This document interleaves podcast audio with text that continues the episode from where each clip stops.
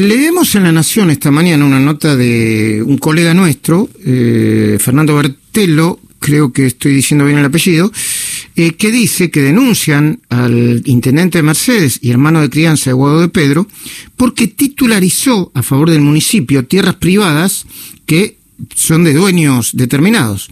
Un grupo de herederos de tierra de la familia Oda en la zona de Agote, cerca de Mercedes, municipio que conduce Juan Ustarroz, hermano de crianza del ministro del Interior, Guado de Pedro, denunciaron que esa comuna titularizó parcelas que le son propias. Se trata de un bloque de siete manzanas que representan unas seis hectáreas y para las que la municipalidad pretende instalar una colonia agroecológica por 15 años con una entidad de buena relación con el gobierno. Esta última es la Cooperativa de Trabajo Unión de Trabajadores de la Tierra, zona oeste limitada. Nahuel Levalli, el referente a nivel nacional, se convirtió eh, con el nuevo gobierno en presidente del Mercado Central. Bueno, y siguen diciendo que el caso de la familia Oda ya generó presentaciones en las justicias, un pedido para que Ustarroz de marcha atrás con el actuado y además una investigación del diputado bonaerense por la coalición cívica, Luciano Bugallo, y los dirigentes de la coalición cívica en Mercedes, Martín Bossi y Ana Lechman. Lechman con H, ¿eh? L-E-H-M-A-N-N. Vamos a hablar con mm, Martín Bossi, eh, dirigente de la coalición cívica en Mercedes. Bossi, muy buenos días, ¿cómo va? ¿Qué tal, Luis? Muy buenos días, encantado. Mucho, mucho gusto. Igual. Eh, a ver, ¿Es, ¿Es como ustedes lo presentan? Eh, eh, ¿Cuáles son los argumentos de la municipalidad para decir estas tierras son fiscales?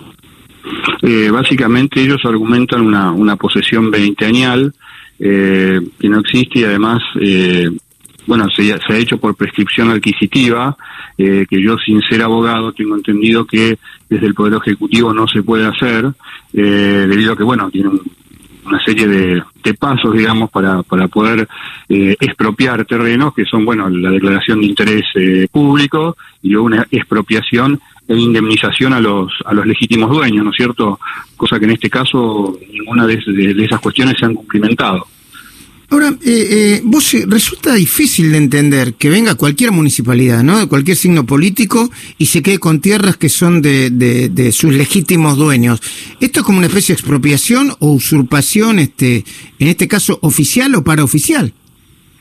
Sí, en realidad desde, desde el municipio lo plantean como una, eh, como un decreto eh, de prescripción adquisitiva. Pero, a ver, eh, decreto de prescripción adquisitiva. Exactamente. Eh, ¿Qué entienden? ¿Que, ¿Que los dueños no la reclamaron? ¿Que no la, que no hicieron su fruto? Sí, o.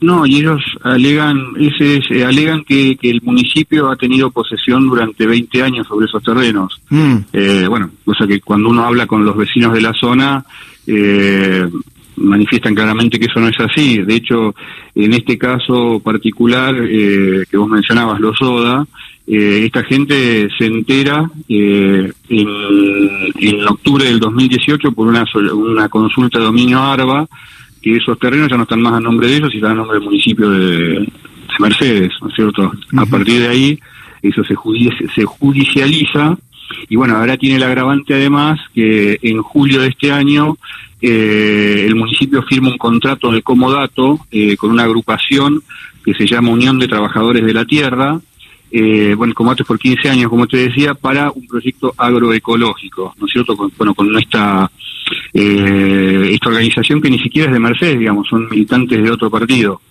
Eh, Pero qué cosa bueno, rara, ¿eh? ¿Qué cosa, eh, a ver, eh, yo no sé si es raro o, a ver, ¿qué, qué tratan de generar antecedentes? O, y la familia Oda está saliendo, yo le pedí a mi productor que busque a la familia Oda directamente, ¿no? Porque, quiero decir, esto le puede pasar a cualquiera mañana entonces.